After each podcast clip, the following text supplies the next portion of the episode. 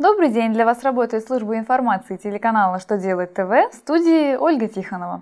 В этом выпуске вы узнаете, как для бюджетников изменились правила ведения бухучета, кого можно привлечь к ответственности за компанию банкрота, как действует закон о tax-free. Итак, о самом главном по порядку.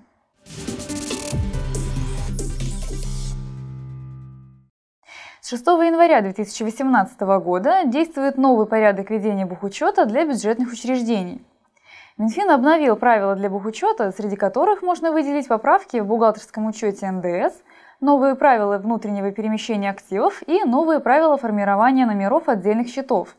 Кроме того, подобные изменения планируется внести в аналогичные документы для автономных учреждений, но соответствующий приказ пока не публиковали.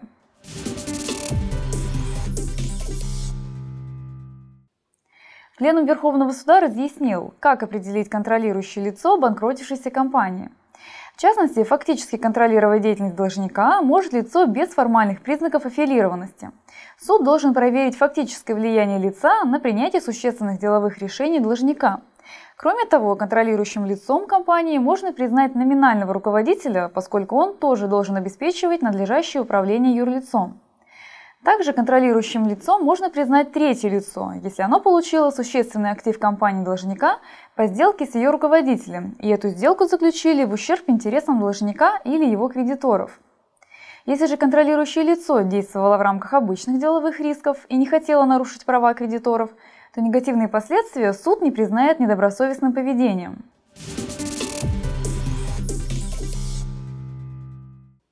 В России начал действовать закон о tax-free. Согласно этому закону, иностранные граждане могут вернуть НДС с покупок на территории России.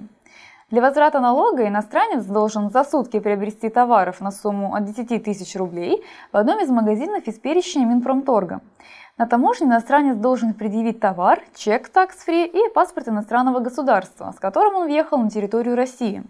НДС можно вернуть наличными в аэропорту или безналичным способом, отправив в магазин письмо с чеком и отметкой таможенных органов.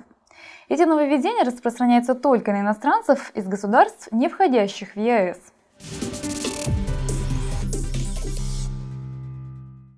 На этом у меня вся информация. Благодарю вас за внимание и до новых встреч!